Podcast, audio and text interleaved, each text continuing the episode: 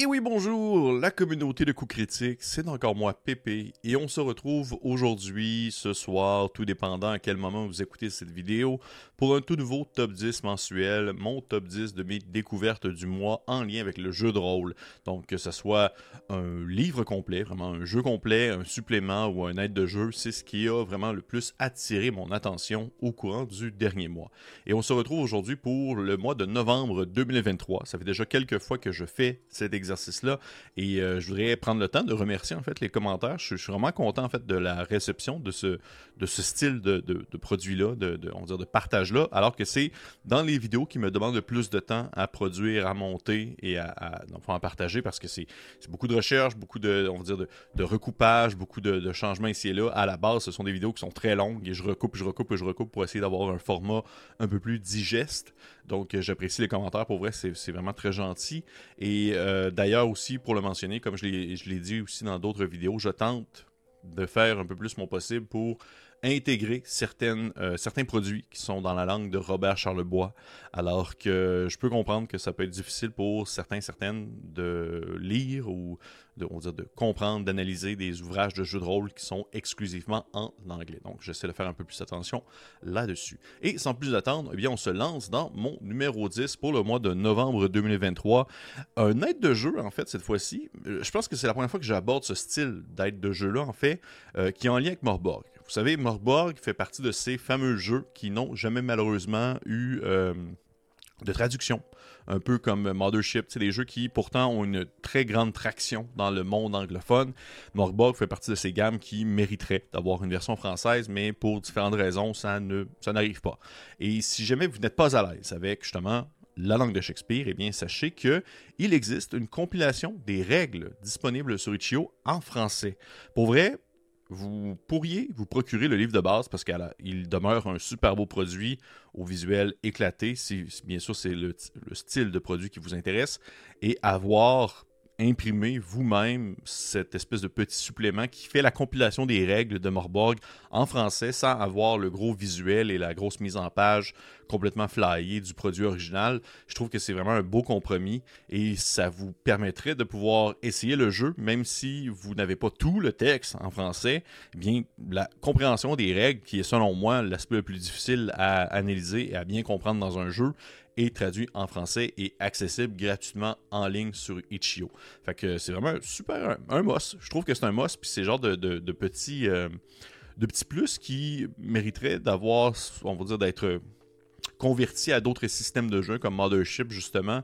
Euh, c'est très cool. Puis pour vrai, si jamais ça vous intéresse, mais bien sûr, comme tous les tous les 10 numéros, en fait, les 10 numéros que je présente aujourd'hui, tous les liens sont disponibles dans la description de la vidéo. Donc, jetez un coup d'œil euh, à ça en français gratuit ou nommez votre prix si jamais vous euh, désirez lancer quelques piécettes à la personne qui a fait la traduction. Je suis sûr que ça serait très apprécié.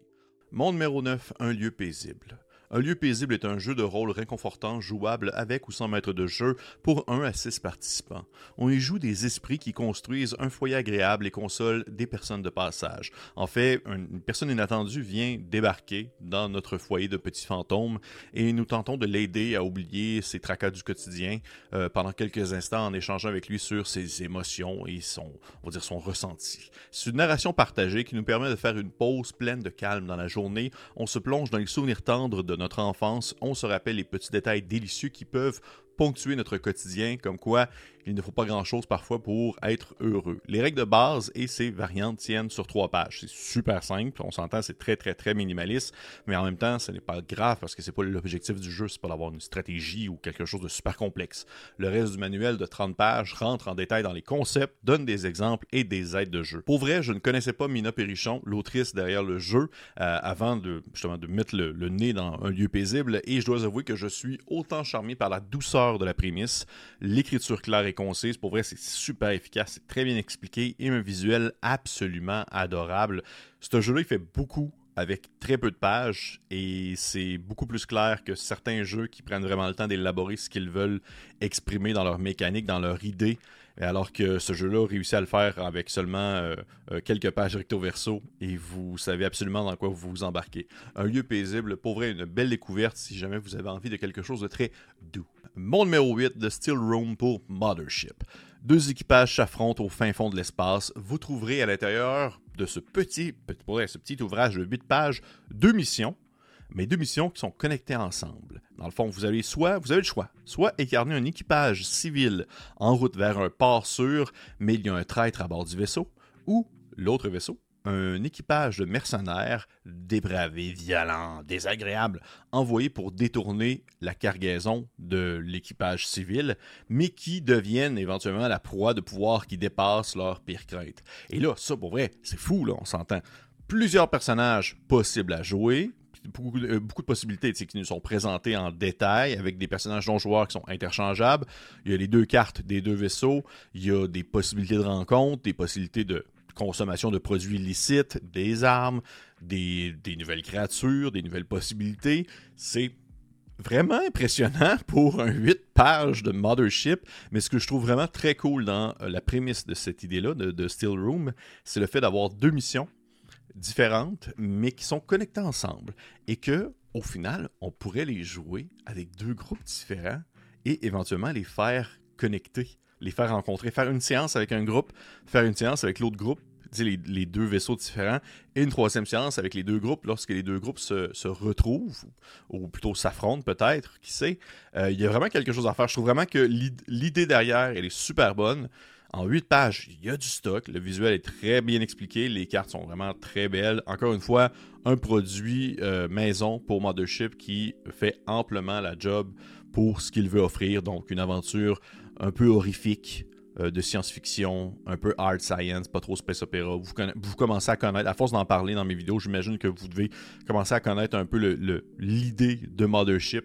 Euh, allez jeter un coup d'œil. Euh, Still, Room, qui est aussi en, en, Pay What You Want. Vous pouvez payer le montant que vous voulez pour avoir accès à l'ouvrage. C'est vraiment à vous qui décidez. Mon numéro 7, eh bien là, c'est assez particulier parce que je l'ai présentement dans mes mains. Habituellement, dans mes top 10 du mois, ce sont des jeux qui sont disponibles souvent en numérique, parfois en, impression sur demande, parfois aussi en version physique, mais souvent ils vont être à des prix très accessibles. Et euh, là, c'est assez, unique. J'ai reçu une boîte de André Nova, qui est la personne qui chapeaute la maison de publication de Game Omnivorous en Europe. Et il m'a envoyé deux produits qui sont dans mon top 10 parce que pour vrai, je les ai dévorés les deux assez rapidement. Et euh, là, le numéro 7, en fait, je vous le présente, c'est The Job écrit par monsieur justement André Nova. C'est un livre, de, c'est un petit jeu de rôle, très petit mais d'une beauté effroyable et vraiment très efficace et très très euh, ça, découle, pour vrai, ça dégouline de son thème, on s'entend, parce que vous pouvez vous attendre avec un visuel comme cela, vous devez un peu vous attendre à quoi, de quoi est-ce qu'il s'agit, avec le bonhomme qui transporte un gros sac sur son dos. Le visuel est bien sûr inspiré par Saul Bass, qui est un illustrateur et designer qui a fait des posters pour euh, M. Alfred Hitchcock, et le jeu de rôle, en fait, est inspiré de films tels que Ocean Eleven et Le boulot à l'italienne, ou bien sûr les vieilles versions, et des jeux de rôle tels que Fiasco, qui est un jeu de vol, et Dread.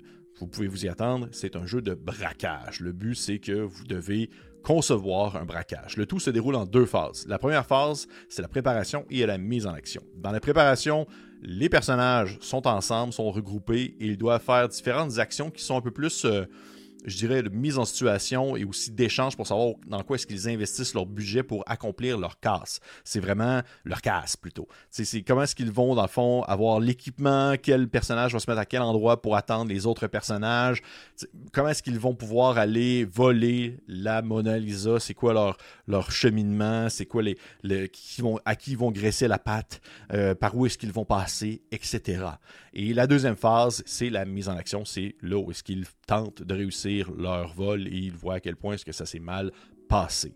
Euh, les deux phases durent chacune environ une heure et demie disent dans l'ouvrage, ce qui donne une soirée de 3 heures pour un one-shot, ce que je trouve absolument raisonnable.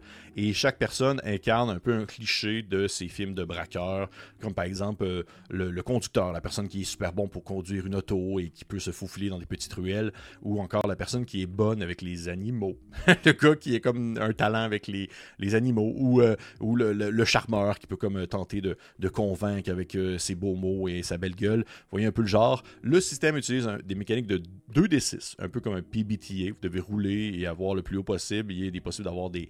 C'est possible d'avoir une, espèce de réussite mitigée. Mais la particularité du jeu, c'est là où est-ce que c'est.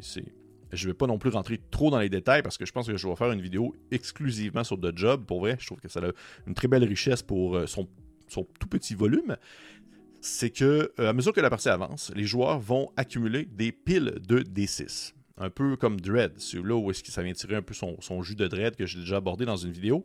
Ils vont euh, accumuler une pile de D6.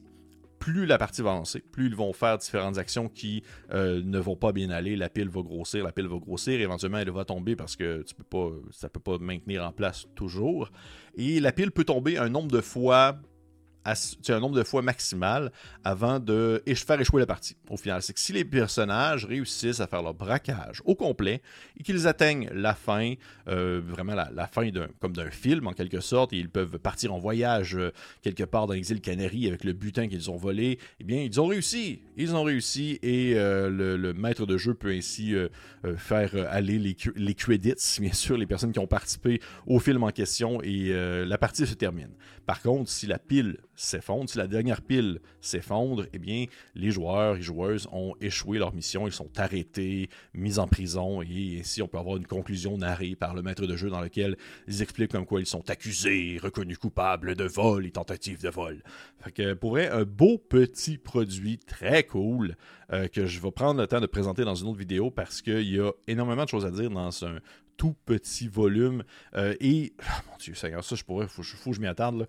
Le visuel, autant justement à la soul basse et euh, le collage qui est à l'intérieur, est fait par euh, ce cher Guillermo Gontijo, qui est pour vrai, je pense que c'est mon, mon designer visuel préféré dans le monde du jeu de rôle. Je suis tellement inspiré par ce qu'il fait et c'est vraiment quelque chose que moi-même, je, me rends compte que quand je fais du visuel, c'est souvent du collage, puis je me rends compte que ce gars-là m'a énormément inspiré dans, euh, dans ce qu'il produit. Et euh, un jour, je vais faire une vidéo sur des, illustrateurs et des designers visuels qui m'ont vraiment marqué dans le jeu de rôle. Ils vont être à l'intérieur, mais pour l'instant, The Job, mon numéro 7. Mon numéro 6, il s'agit de l'autre surprise d'André Nova que je tiens présentement dans les mains et que je voulais encore une fois prendre le temps de le remercier pour l'envoi du colis depuis l'Europe jusqu'à mon, bas de porte au Québec euh, parce que ce n'est pas le type de produit que je pensais avoir un jour dans ma collection, bien que c'est arrivé à quelques reprises que j'ai vu ce type d'initiative-là lancée euh, en campagne de socio-financement, souvent faite par des petites compagnies indépendantes qui veulent tester des choses qui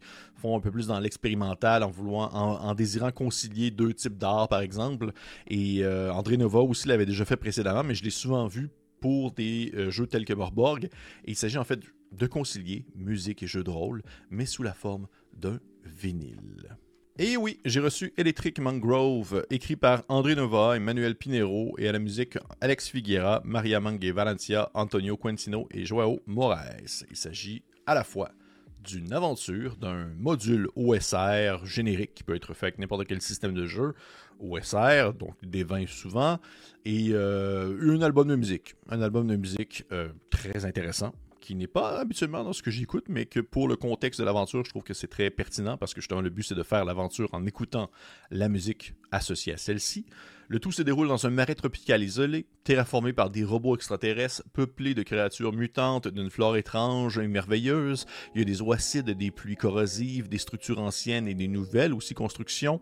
Il y a des anguilles et des piranhas, bref, plein de choses dans la mangrove électrique qui est à la fois, je dirais, un dungeon crawl parce que vous devez explorer un temple, mais aussi un X-crawl parce que vous devez explorer le marécage en soi. Et lorsque vous, lorsque vous ouvrez la pochette de l'album, il y a un petit pamphlet qui est comme ça, qui est de toute beauté, et qui fait environ 8 pages, qui explique l'aventure au complet. L'aventure au complet, qu'est-ce que les joueurs peuvent faire, qu'est-ce qu'ils peuvent trouver, des rencontres aléatoires, des possibilités. Pour vrai, ah, puis mon Dieu, que c'est beau. C'est vraiment, vraiment, vraiment de, de toute beauté. Et euh, ça ressemble pas mal à ça. Et vous pouvez utiliser en fait le, le, ce qui est ici dans la description aussi. Vous pouvez utiliser le, la pochette du vinyle comme, euh, comme DM screen, comme, euh, comme écran de maître, puisque dedans il y a dans fond des, petits, des petits détails pour des rencontres aléatoires, des rencontres pour les voyages et autres choses de ce genre. Et pour ce qui est de la musique, eh bien la musique elle est très intéressante puisqu'elle concorde justement avec l'aventure. C'est une espèce de mélange qui va à la fois entre la science-fiction électronique avec un mélange de musique d'Amérique du Sud, des Caraïbes et d'Afrique avec des éléments bizarres de la conception sonore immersive, une abondance de synthétiseurs analogiques. C'est à la fois psychédélique, c'est le boléro, c'est la funa, funana, le raw funk, la musique électronique des années 70 et bien sûr des choses plus expérimentales. C'est vraiment un paquet de plein de choses, mais qui va vraiment bien avec l'aventure. Et ça, c'est ce qui est selon moi la réussite. C'est pour que ça puisse bien on va dire fitter, comme on dit au Québec, que ça puisse bien concorder avec ce qui est présenté dans l'aventure. La musique colle très bien et ça donne au final un produit qui est autant audio très intéressant, mais aussi au visuel incroyable. C'est tellement, tellement freaking beau. Comme je l'ai mentionné, c'est le genre de choses que je n'aurais jamais acheté moi-même parce que euh, souvent, ben, ça peut coûter un certain montant et aussi parce que c'est très niché, on s'entend, c'est très très très niché. Mais euh, si ça vous intéresse, encore une fois, les liens sont disponibles dans la, description de la vidéo et je vais vous mettre un, petit 5 secondes de musique pour vous montrer un peu à quoi vous attendre si vous achetez euh, bien sûr le, vinyle. Ce que vous pouvez vous pouvez également l'acheter en PDF parce que la musique elle est gratuite, elle est disponible sur YouTube. Donc ça ressemble à ceci.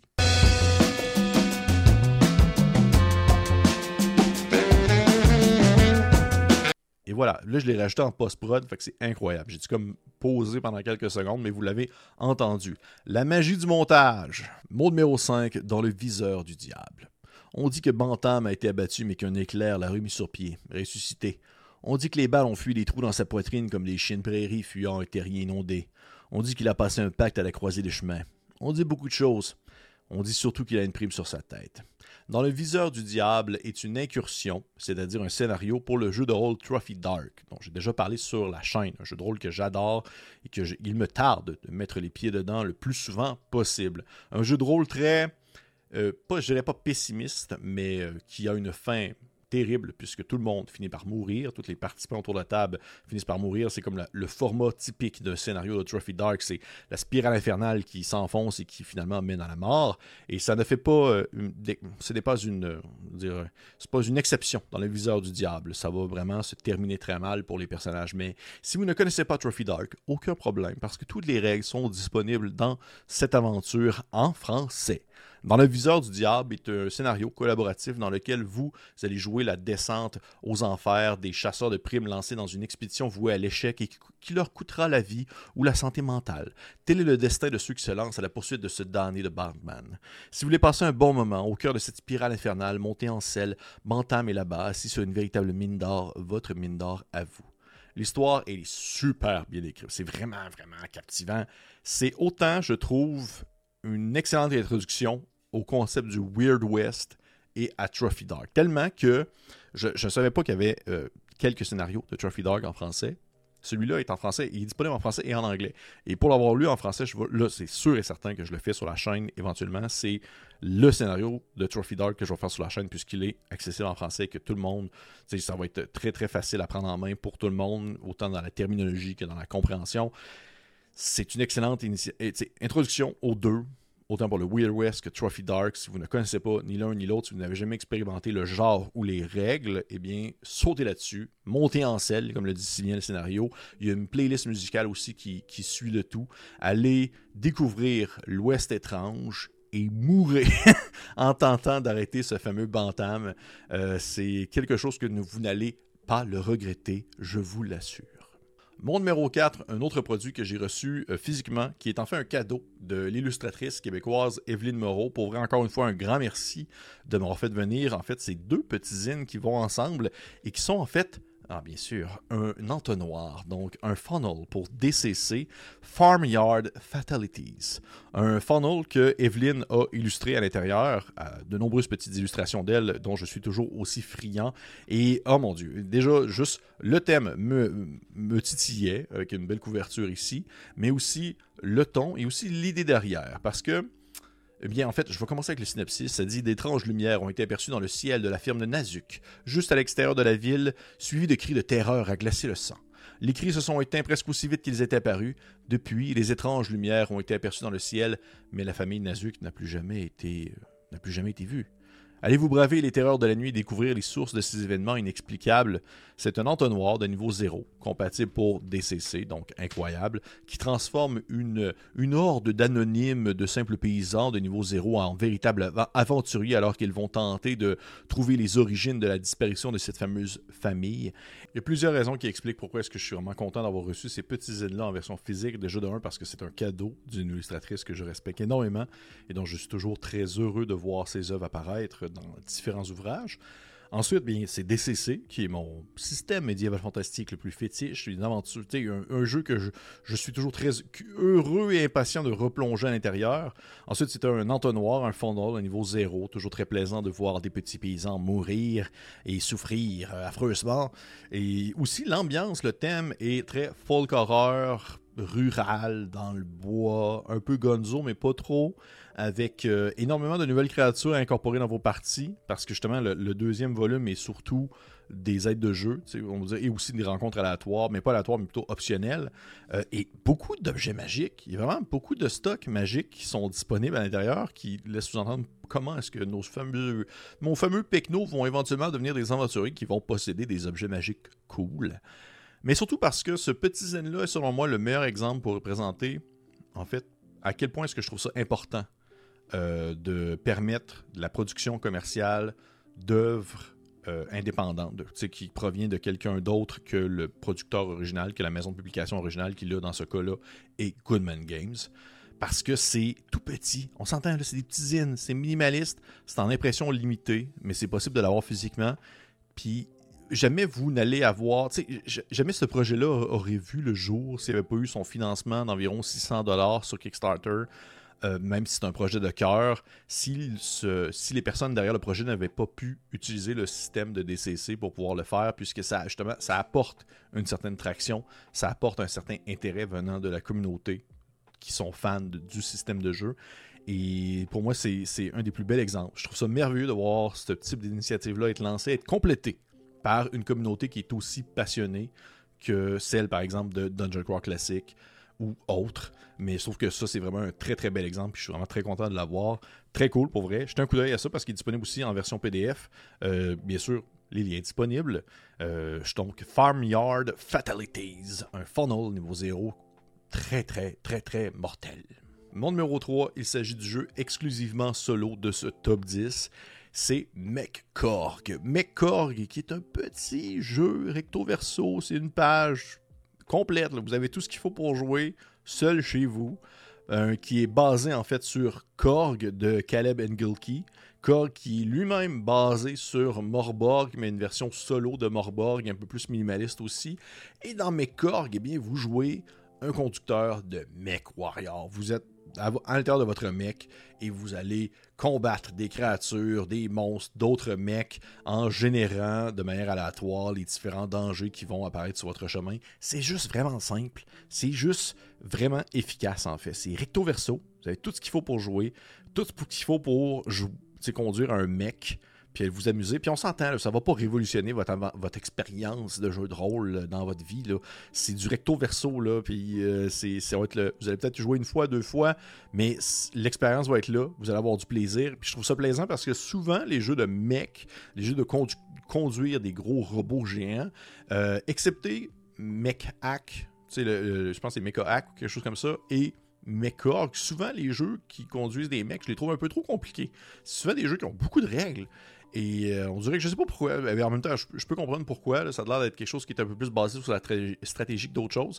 Mais dans Mekorg, la stratégie est pas. Ben oui, elle est quand même un peu là parce que vous avez des prises de décision à faire, mais on s'entend, ce n'est pas un gros jeu complexe, intense et profond. Vous allez seulement conduire votre mec, faire des rencontres, la possibilité d'acheter des augmentations pour votre mec. Vous avez des caractéristiques qui lui sont associées pour voir à quel point est-ce qu'il est rapide, à quel point est-ce qu'il est résistant, à quel point est-ce qu'il est fort, c'est quoi les options justement qu'il a dessus, est-ce qu'il peut lancer des lasers, est-ce qu'il peut euh, avoir un super point pour écraser vos ennemis, c'est vous qui décidez ou vous payez le montant nécessaire au vendeur en question et vous repartez à l'aventure sur différentes terres désolées à la recherche de brigands et d'autres manières de faire votre de, gagner votre pain. Donc Mekorg, un petit jeu, mais très cool, qui en fait me donne le goût de l'essayer. C'est pour ça que je l'ai mis dans le top 10. Dès à partir du moment où je suis très curieux d'essayer un, jeu solo, pour moi c'est déjà très gagnant. Martin Wallet le fait souvent très bien, mais là cette fois-ci ce fut corps. Mon numéro 2, Monolith 1 Harvest. Monolith en fait c'est un regroupement, c'est un petit zine qui va sortir à quelques reprises et qui va toujours en fait mettre l'emphase sur des jeux différents à chaque fois avec la participation de plusieurs créateurs, créatrices, illustrateurs, illustratrices. Et là, le numéro 1, Harvest, est sur Morborg encore une fois. Et pourquoi est-ce que j'ai décidé de, prendre en fait ce, zine-là dans ce top 10 Eh bien parce que je trouve ça très cool euh, des initiatives de groupe. Parce que c'est pas toujours facile de gérer et de mettre en scène, de mettre en branle des initiatives qui mettent de l'avant plusieurs individus, plusieurs créateurs, plusieurs créatrices. Ça demande de l'organisation, ça demande de devoir chapeauter des groupes, ça demande de devoir faire des compromis, de faire des, la réorganisation, de remettre en fait au clair certaines choses, les attentes, le, on dirait justement le financement, savoir qui qui fait quoi, et juste de pouvoir mener à terme ce type de produit-là, je trouve que ça mérite qu'on lève notre chapeau. Euh, parce que, ben, comme pour les raisons que j'ai mentionné, mais aussi en fait, le produit est très bon. Harvest numéro 1, euh, plutôt Monolith numéro 1, Harvest qui aborde Morborg, a un peu de tout pour tous les goûts. Et ça aussi, pour moi, c'est un plus parce que plus il y a des gens qui sont investis dans le projet, plus les initiatives à l'intérieur vont être différentes les unes aux autres. Donc, on a une aventure, on a des règles, des règles supplémentaires, on a des rencontres aléatoires et tout va sur le thème du harvest. Fait que ça a un lien avec dire, le pâturage, la, pousse d'éléments, d'aliments, euh, les, les, les, petits euh, champs qui sont cultivés et tout, et tout, et tout. Il y a des règles, en fait, pour faire pousser vos légumes dans cette petite zone-là pour Morborg. Il y a comme des règles de gestion de potager. Fait que si vous voulez vivre votre aventure à la Stardew Valley version Morborg, eh bien maintenant c'est possible grâce à Monolith numéro 1 Harvest. Euh, vrai, c'est vraiment cool. Ça, je pense que c'est le truc que j'ai le plus aimé d'usine. Alors que les autres choses, c'était cool. Tu sais, euh, ah, ok, les tables aléatoires pour euh, savoir c'est quoi les, on les effets que ça fait lorsque vous mangez tel type de légumes un peu mutés. Ou, ah, ok, le donjon qu'on explore avec une, associé à une divinité païenne, des choses comme ça, c'est le fun. Mais faire pousser ses légumes, avoir ses règles pour faire pousser ses légumes, moi, je, suis convaincu. Mon, petit, euh, mon petit côté de gestion de, de colis puis simulation de ferme là, est venu me chercher juste avec ça. Là, Farm Simulator numéro 28, version Morborg, c'est très gagnant pour moi. Donc, Monolith, le premier volume qui est sorti, Harvest. Et finalement, mon numéro 1, ils l'ont fait, ils l'ont encore réussi. L'équipe du Gauntlet, ceux qui sont justement derrière Trophy Dark, derrière Brindlewood Bay, derrière The Between, on fait un nouveau jeu qui se nomme Siltverse Role-Playing Game, basé sur un feuilleton audio que je ne connaissais pas du tout. Zéro pin bar. Je suis allé m'informer par après, après avoir vu la couverture du livre. En fait, ce qui m'a attiré mon attention à la base, c'est la couverture, que je trouve vraiment très belle, énigmatique, mystérieuse, qui donne juste le goût d'en savoir un petit peu plus. Quand j'ai vu que c'était le gauntlet, j'ai fait Oh, ok, on va s'intéresser encore un petit peu plus. Quand j'ai lu la description, j'ai fait Ok, c'est vraiment mon style de jeu. Donc j'ai acheté le tout. Et ainsi je l'ai lu. Et maintenant je vous en parle. The Silt Versus RPG est un jeu d'horreur folklorique et de divinité monstrueuse. Les règles sont basées, bien sûr, sur les mêmes que Brindlewood Bay, The Between, ainsi c'est un peu à la Apocalypse World, donc avec différentes classes de personnages, des playbooks, des actions qui fonctionnent avec du 2d6. Mais la mise en contexte est très intéressante. Dans The Verse, vous allez incarner en fait des membres d'un bureau, un bureau d'investigation et d'assimilation des divinités errantes. Votre but, c'est que vous habitez, c'est le même monde qu'on vit un peu aujourd'hui, euh, peut-être à une époque un peu différente, peut-être, mais c'est un monde où est-ce qu'il y a des dizaines de milliers de dieux, qui ont des croyances, qui, ont perduré dans le temps, un peu comme on vit présentement, mais dans un contexte où est-ce qu'elles ont perduré dans le temps. Et votre, votre travail, vous, dans ce jeu-là, c'est de traquer les divinités oubliées et errantes qui causent des problèmes aux différentes communautés et de vous en occuper. Parfois, il s'agit de trouver de de, une manière de faire coexister la communauté avec le dieu en question. Parfois, il s'agit d'éliminer la menace du dieu d'une manière plus radicale. Quoi que l'on soit, vous n'êtes qu'un pion au sein d'un système indifférent et vous finirez par être la cible d'une conspiration qui tentera d'utiliser votre travail à des fins plus néfastes, parce qu'on s'entend des croyances et des croyances d'un côté, des croyances de l'autre, et ainsi euh, des du choc qui se fait au milieu. C'est vraiment un jeu vraiment particulier, vraiment unique en son genre, euh, parce que ça demeure très folk horror. C'est très. Euh, comment je pourrais dire ça? C'est très. Les dieux sont là, mais sont tout le temps un peu vicieux. C'est tout le temps un peu comme étrange, mais on n'est pas American Gods. À, à la base, quand j'ai lu la description, j'ai fait American Gods. Mais non, pas tant. Pas tant. C'est pas une question d'adaptabilité du dieu à l'époque moderne. C'est plus un peu comme. C'est plus un peu comme les dieux qui sont. Euh, des êtres intemporels qui ont toujours été un peu présents sur Terre, qui n'ont pas nécessairement évolué avec le temps, mais qui réussissent à perdurer parce qu'on croit en eux physiquement sur Terre et que au final c'est comme quasiment comme des bêtes ou même à la limite des, entités avec lesquelles on peut interagir parce qu'on peut interagir avec elles et les tuer. Et c'est pas nécessairement des gros combats épiques ou ah, non, non, avec genre des, des gens qui, qui, vont lancer le marteau de Thor dans les airs puis lancer des gros éclairs. Non, non, non, c'est vraiment des, à la manière de, tuer un dieu, c'est comme tuer un animal rare. Ce serait comme de l'équivalent de tuer le dernier condor d'Amérique du Sud. Ce serait ça votre job. Mais à la place, remplacer le condor par une divinité qui euh, s'est enracinée dans une communauté, puis à cause d'elle, ben, il se passe des choses vraiment étranges, puis qu'il faut la trouver, puis y mettre un terme. Et juste pour vous donner un exemple euh, de ce qui est mentionné dans l'ouvrage, il y a vraiment plusieurs missions qui sont déjà proposées, dont une qui s'appelle, euh, en français, on va la traduire par les racines affamées. Vous êtes envoyé pour enquêter sur des rapports faisant d'état de sacrifices non autorisés ayant lieu dans un entrepôt en à l'ouest d'une ville nommée Il semble qu'un ambitieux producteur de thé psychotrope ait réussi à emprisonner un dieu, un dieu de la récolte, parce que ça, les dieux ont comme des thématiques, comme un peu dans les vieilles croyances avec les dieux, les dieux, les, les panthéons et autres dieux euh, nombreux qui sont souvent associés à des thèmes ou à des, sujets. Et euh, il en fait, le dieu de la récolte a été euh, enfermé dans une installation de culture intérieure. Et grâce à une combinaison d'hydroponie, d'éclairage automatisé et des prières expérimentales, ils ont trouvé le moyen d'effectuer un cycle continu de rituels de récolte ainsi à maximiser leur production pour surpasser largement leurs concurrents réglementés par le gouvernement. Mais ce Dieu, qui est habitué au domaine des champs et des prairies, eh bien, il faut qu'il y ait des rituels qui invoquent le soleil et la lune plutôt que des lumières artificielles et les pièces de l'humidité contrôlées, comme dans, dans quoi est-ce qu'il se trouve. Ainsi, il y a de plus en plus de sacrifices qui sont nécessaires, des sacrifices humains pour pouvoir réussir à maintenir le dieu en place, malgré le fait qu'il a la lumière et l'eau et on dirait l'humidité, c'était pas suffisant. Lui, c'est le soleil et la lune, c'est une divinité des champs. Mais le fait de sacrifier des gens pour le dieu font en sorte que les pousses, dans la, la production de thé psychotrope va à une très bonne vitesse et vous, vous êtes envoyé pour enquêter là-dessus. Holy shit, c'est tellement hot c'est tellement hot. Je, suis complètement. Euh, je, suis aux anges avec ce genre de jeu-là. Je trouve carrément que c'est, c'est un, c'est original. De deux, c'est. c'est original. De deux, ça vient chercher des thèmes que j'apprécie déjà de base. L'horreur, mais aussi l'enquête, un peu l'espèce de côté, la coalition entre. Cohabitation entre euh, les vieilles croyances et la technologie d'aujourd'hui et euh, avec un système qui a fait ses preuves avec Brindlewood Bay et bien sûr euh, The Between. Donc, The Gauntlet, encore une fois, ont réussi quelque chose d'incroyable. On a sorti un jeu que je n'avais jamais entendu parler, que j'avais jamais vu venir, qui a popé comme ça sur Drive Tour RPG. Je l'ai acheté, j'ai commencé à le lire, j'ai fait holy shit. Et aujourd'hui, eh bien, ça conclut mon top 10. Ça a été mon numéro 1. Donc, jetez un coup d'œil. Pour vrai, si jamais ça vous intéresse, allez voir ça de Silt vs. Grappling Game, disponible sur Drive Tour RPG par The Gauntlet.